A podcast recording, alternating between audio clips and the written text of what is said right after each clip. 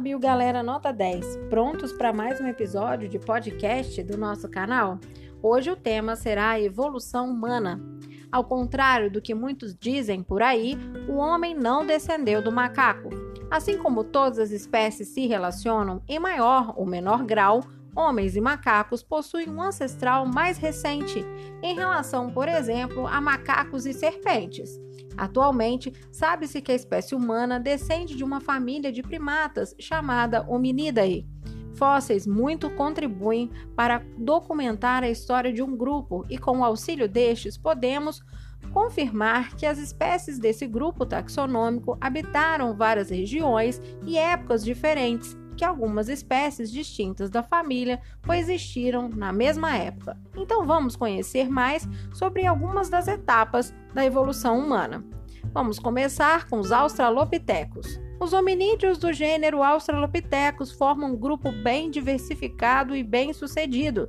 Tem como principal característica a locomoção bípede e a postura ereta. Outro detalhe muito característico é a mandíbula, muito semelhante com a espécie humana. Ainda apresentavam, em contrapartida, uma dentição bem primitiva.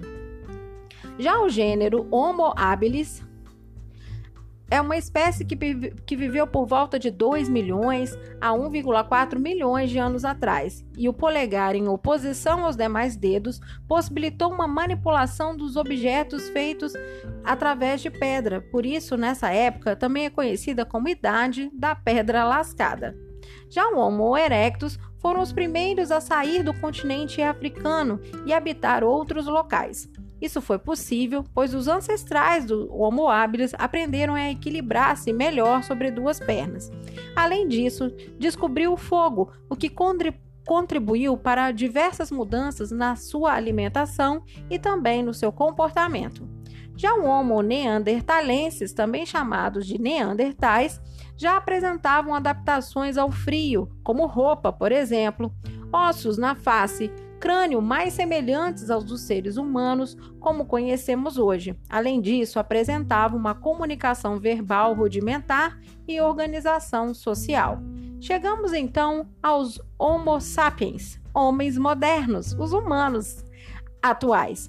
Homo sapiens vem do latim que quer dizer homem sábio. Dentre as espécies do grupo Homo, é aquela que apresenta o cérebro mais desenvolvido e uma melhor capacidade de raciocínio. Estima-se que o primeiro Homo sapiens surgiu mais ou menos há 200 mil anos. Os homens contemporâneos apresentavam capacidade que os Homo sapiens não tinham apresentam, né? Os homens é, contemporâneos, eles apresentam capacidade que os homens sapiens não tinham. Assim, a ciência convencionou-los chamar de Homo sapiens sapiens. É importante lembrar que a evolução ocorre de uma forma lenta e demora milhões de anos. Não se trata de um processo linear e tampouco seu acontecimento ocorre de uma hora para outra. Esse foi o nosso podcast de hoje. Um beijo e até o nosso próximo episódio.